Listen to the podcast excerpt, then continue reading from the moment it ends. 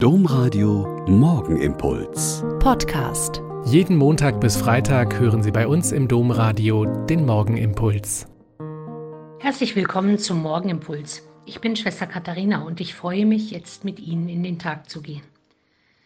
Kreuzerhöhung steht als Überschrift über diesen Tag und die Kirche denkt an die Erhöhung des aufgefundenen Kreuzes Jesu um 335.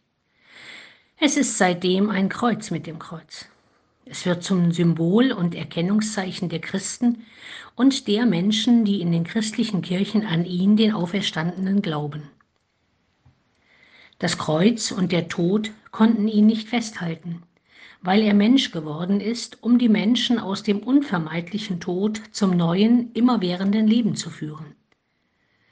Das Kreuz wurde im Laufe der zwei Jahrtausende vom Bekennerzeichen zum Modeartikel, vom Architekturmodell für Klosterkirchen und Dome zum Folterinstrument bis in heutige Tage. Vom höchsten Punkt auf Bergen und Gipfeln zum verschämt versteckten Brustkreuz von Bischöfen beim Besuch in Jerusalem.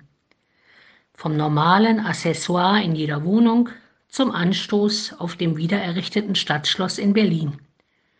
Vom Geschenkartikel zum Hassobjekt und Ziel von Spott und Hohn. Was bedeutet Ihnen das Kreuz, das Sie an der Kette um den Hals tragen, in Ihrer Wohnung, an der Wand oder über der Tür hängen haben? Wann haben Sie es es zuletzt mal intensiv angesehen?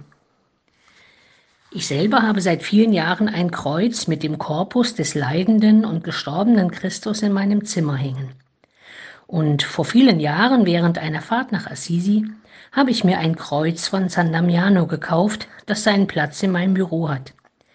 Diese Art von Kreuz kennen viele Leute, da es in typischer Tafelmalerei hergestellt und schön bunt ist. Da ist Christus dargestellt mit offenen Armen und offenen Augen, der mich anschaut, mit dem ich ins Gespräch komme. Und ich spüre schon sehr, welchen Unterschied das für mich macht. Das ist es nämlich, glaube ich.